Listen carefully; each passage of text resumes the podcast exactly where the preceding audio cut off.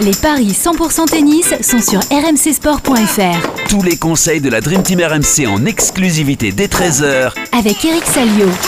Salut à tous, au programme des paris 100% tennis, l'US Open avec les matchs de Benoît Paire, Arthur Darknesh, Adrian Manarino et Christina Mladenovic chez les dames. Et pour m'accompagner, j'accueille évidemment Eric Salio. Salut Eric.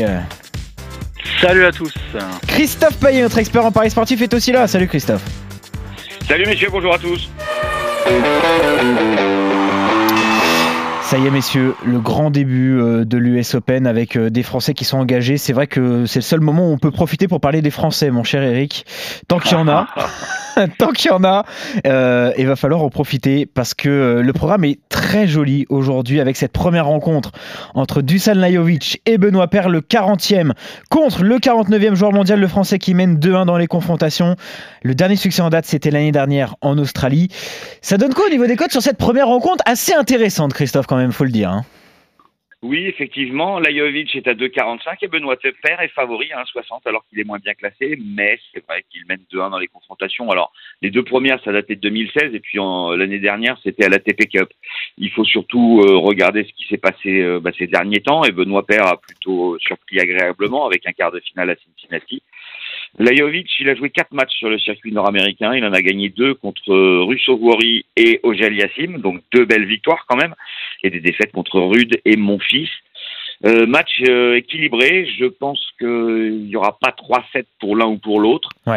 Euh, on peut envisager un nombre assez élevé de jeux dans cette rencontre. Je vois une rencontre assez longue.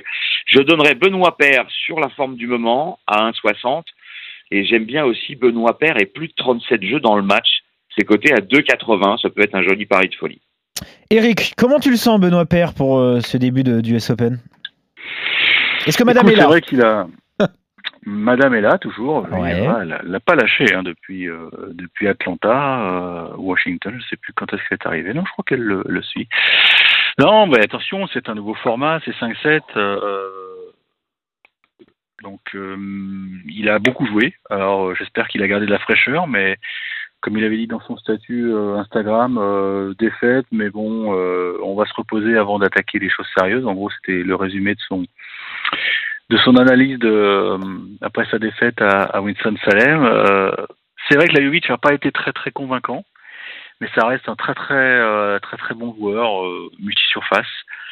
Moi, je suis un peu d'accord avec Christophe. Je vois, même un, match en 5 parce que c'est des joueurs qui ont, du mal à être réguliers à être euh, ouais il y a beaucoup de, de montagnes russes dans dans leur rencontre ça ça tient aussi à leur service enfin surtout au service de Benoît Père qui qui peut être pris de quinte de double faute. Donc euh, je vais tenter mon premier pari de folie parce que c'est les Open ouais. se lancer je vais mettre Benoît Père en 5 5,10 pour Benoît Père en 5 eh oui, 3 bien sûr. 3,25 pour un 5-7 sans donner le nom du vainqueur. Ouais, ça c'est bien sinon. Hein, c'est pas euh, mal aussi. Bah oui, c'est vrai que c'est tentant. Et vous savez qu'on peut faire des my match maintenant hein, sur le sur le tennis, donc n'hésitez pas, on, vous en proposera euh, de temps en temps. Ouais. Euh, quand Eric aura une fulgurance. Exactement. Si Eric tu veux être plus précis sur le scénario, n'hésite bah, pas. écoute, j'ai plutôt été bon hier dans les paris RMC. Oui, oui, oui. Hein Exactement. T'as c'est ma Bravo, Eric, me semble-t-il. Tu es le leader du classement. Ah, bravo. C'est confirmé, je suis leader? Oh c'est confirmé, ça joue à pas grand chose devant JC Drouet, mais euh, Quel profite bien, hein, ça peut ne pas durer. Oui, exactement. j'en suis conscient, mais j'en profite, crois-moi. Donc vous êtes d'accord, victoire de Benoît Père face à Dusan Lajovic. à la vôtre. Oui, autre match à surveiller, c'est Miomir Kekmanovic qui affronte Arthur Rinderknecht, le 63e contre le 83e joueur mondial, le Serbe qui a remporté leur seul et unique face à face. C'était cette année à Belgrade en trois manches, c'est un élément assez important, Christophe, sur cette rencontre. Mais euh, cette fois-ci, les boucles makers sont vraiment très très partagés. Hein. Oui, un 84 pour Kekmanovic et 2 pour Rinderknecht. Euh, moi, je, suis très tenté par l'outsider parce que Kekmanovic, depuis qu'il a mis euh, les pieds sur le sol nord-américain, il n'a pas gagné un match. Élimination au premier tour à Washington, à Toronto et à Cincinnati contre Berankis, Nishikori et Père. Il est même sur une série de quatre défaites consécutives puisqu'il avait perdu au JO contre Humbert. Ce qui est à noter, c'est quand il joue un Français, il perd euh, bah, 5 fois sur 6. Le seul problème, c'est sa victoire. Elle est contre Rinderknecht, tu l'as dit, mais c'était particulier. Il était à domicile, euh, à Belgrade, le bah Serbe. Rinderknecht, c'est pas mal du tout. On l'a découvert cette année. Il a 15 victoires sur 21 matchs depuis Roland Garros. Donc c'est plutôt bien euh, pour un joueur qui n'est que 83e mondial. C'est un excellent bilan. Donc pour moi, Rinderknecht côté à 2. Eric, est-ce que tu es d'accord? C'est vrai que pour l'instant, cette tournée se passe mal pour Kekmanovic, mais il n'en reste pas moins un joueur très dangereux quand même. hein. Attention. Hein. Oui, bien sûr. Bien sûr. Alors, c'est vrai que le, le bilan chiffré d'Arthur Rinderknecht est fabuleux. Ouais. Euh, mais euh, cet été, il a, il a brillé surtout sur terre. Et moi, j'ai- j'étais un peu surpris par sa défaite contre Gilles Simon à Winston-Salem. Alors, C'est vrai. On va dire que c'était son premier match sur dur et qu'il avait besoin d'automatisme. Moi, je fais confiance à son coach qui va, qui va leur cadrer, qui vont, ils vont travailler les, petits trucs qui n'ont pas fonctionné en, en Caroline du Nord et, et, puis il joue sur son excitation parce que c'est le son premier US Open, c'est la première fois qu'il intègre un tableau directement, un tableau du Grand Chelem directement. Donc, je pense qu'il va. C'est un garçon qui a, la tête sur les épaules, qui a, qui a fait ce qu'il fallait durant, durant toute cette semaine pour, pour vraiment être euh, à son pic de forme. Et je pense qu'il a les, les armes euh, avec son jeu offensif. Il sert très bien, il sert mieux que Keknovic. Je pense que ça peut passer, mais alors ça va être compliqué. Ouais. Je ne serais pas étonné qu'il y ait 4 ou 5-7, bien sûr. Ouais. D'accord. Parce que Un tie-break dans le match, en un jeu. 55, ça se joue Oui, aussi. Hein. ah oui. Ouais, Ah c'est oui. pas mal aussi ça. Mm. Bon, La donc n'est pas énorme, mais euh, Ouais, ça peut ouais. Ça peut, ça peut être une autre cote en plus à jouer. Donc vous êtes d'accord, victoire de Rinderknecht face à Kekmanovic. Autre affiche, 100% française, cette fois-ci entre Pierre Hugerbert et Adrian Manarino. Le 104e contre le 4 44e joueur au classement ATP. 3-0 dans les confrontations pour Manarino. Évidemment, c'est deux hommes qui se connaissent très très bien.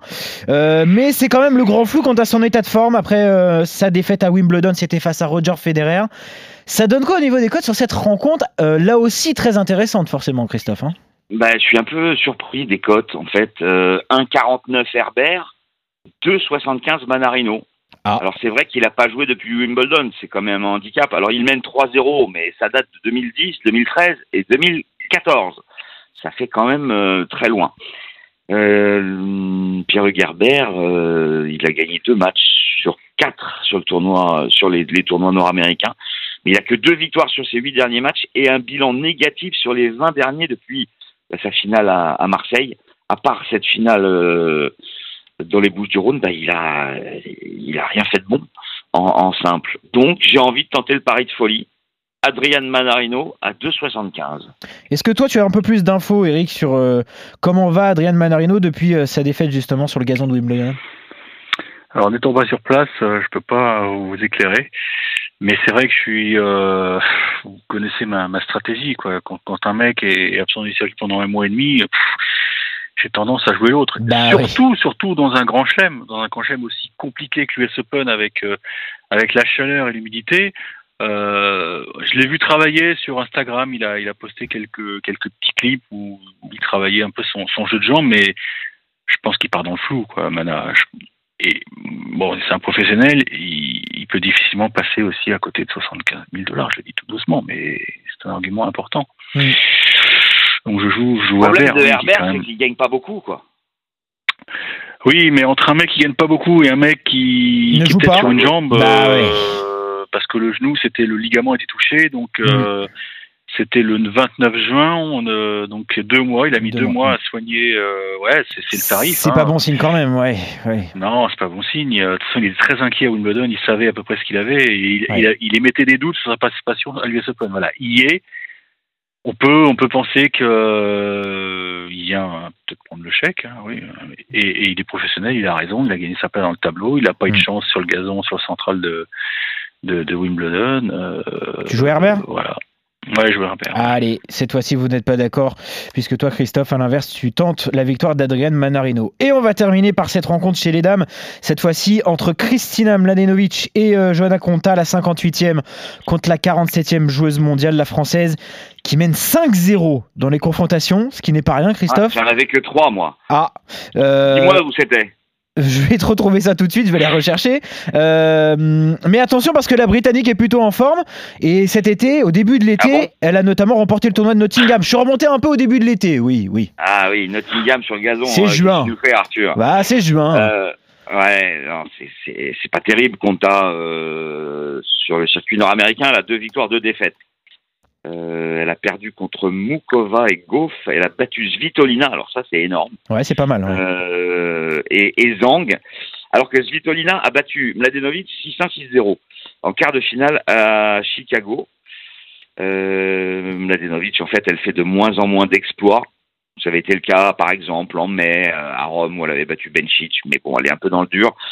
Et même si elle mène 3 ou 5-0, je joue Compta à 1,41, la française est à 3,05. Ouais, j'ai regardé Christophe, il y en a deux, deux Ouais, confrontations des- qui remontent à des- 2011. C'est des 25 000. Ouais, c'est des 25 000 ça remonte vraiment beaucoup.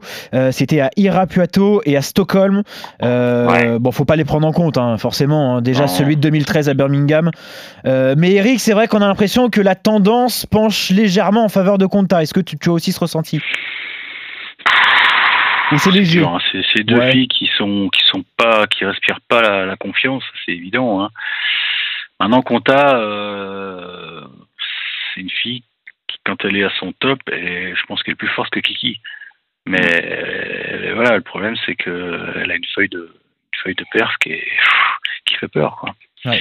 Qui fait très peur, ouais, qui fait très peur. En plus, elle est un peu euh, elle s'est attirée les foudres des, médias euh, euh, anglais en disant qu'elle n'était pas vaccinée, que ne savait pas si elle devait le faire. Enfin, tu vois, elle fait rien pour améliorer son image, cette fille. euh, mais bon, euh, Cincinnati et Persumukova, est une bonne joueuse, elle a quand même battu, euh, elle a quand même battu, passé deux tours à, à Montréal.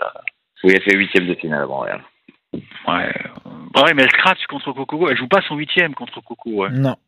Et ouais, donc, oh là là là là. C'est très compliqué. Hein. Oh là là Ouais, là. ouais, il est compliqué, Pourquoi vous avez choisi ce match-là? Bah, Ah, il est compliqué. il y a Garcia Ah, contre ouais, Dart, ouais. mais c'est pas la même histoire non plus. Donc, euh, Ah bah, je joue Garcia, tiens. oui, Garcia, je on va en parler après. On va en parler après. Euh, là, sur celui-là, tu fais quoi? Non, mais Kiki, je l'ai vu euh, contre, que, oui, aussi contre c'était pas beau, quoi. Mm. Elle mettait pas une balle dans le cours. Je vais jouer Compta. D'accord. Bon, Allez. vous êtes d'accord. Euh, Il n'y a qu'un seul match sur ceux que l'on a abordé où vous n'êtes pas d'accord. Christophe, avant de terminer, un point parce qu'on vient d'en parler. Il y a aussi deux- d'autres joueurs euh, français et françaises qui, qui sont Ouais, sur le cours aujourd'hui. paris en rafale, comme d'habitude, vous en avez euh, pris maintenant l'habitude, effectivement, euh, sur les Français, même euh, quelques matchs étrangers intéressants. Ouais. Euh, résultat sec, Humbert, Goyovchik, on joue Humbert, Humbert. Ah, quelle question 1,23. Euh, Giron, Ohang, moi je joue Giron à Ah, 1,24. C'est compliqué ça. Diron. Rude, Tsonga, Rude à 1,07 Rude. pour moi. Ouais. On- Alors, j'ai vu une photo de Tsongas euh, devant un, un- un- un restaurant que je connais bien, le Baratin. Oh là Il avait un emplâtre au mollet droit. Donc, euh, moi, je tente le 3-7-0 contre Ah. Petite précision. Celui de, Medve- Voilà, celui de Medvedev, est-ce qu'il faut vraiment aborder celui de Medvedev, mon cher Christophe? Medvedev, 1,03. Gasquet, Ah, bah oui. 17. Eh ben, victoire pour Oh, Medvedev. Ah, là, c'est- 3-0. là, c'est triste, là, quand même. Ah, c'est terrible. Là, Ouais, ouais. ouais. Night Session, match à 3h du matin. Ah oui, sympa en plus. fans de Richie. Ouais.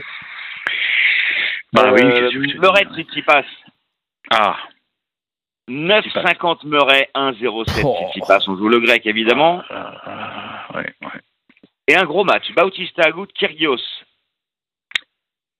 Ah oui, Ah. c'est vrai. L'espagnol à 1,48. Ah, Ah, celui-là, il est pas mal non plus. Hein Bautista. Ouais. Kyrgios s'est retiré à Winston-Salem. euh, Je sais pas ce qu'il a, il a mal au genou, il a pas l'air au top. D'accord. Garcia contre Dart, on l'a dit. Victoire de Garcia, 1,66. Ah oui, en plein dans le, en plein dans le mille. ça. Oui, bravo Eric. ouais. Euh, Cornet Jabber. Moi, je Jabber. la Tunisienne à 1,26. Oui, tu as raison. Et enfin, et enfin, Georgie Alep. C'est le choc Ouais. chez les filles. Vas-y, vas-y. Je te donne pas les codes. Tiens, dis-moi qui va gagner. Ah bah, je joue Georgie. Eh ben, Georgie est à 2, Alep à 1,90. On est d'accord sur tous les paris en rafale. Voilà pour ces paris c'est très 100% tennis en tout cas, messieurs. Très bonne journée à tous les deux et très bon pari. Salut Eric, salut Christophe. Ciao. Ciao à tous. Salut à tous.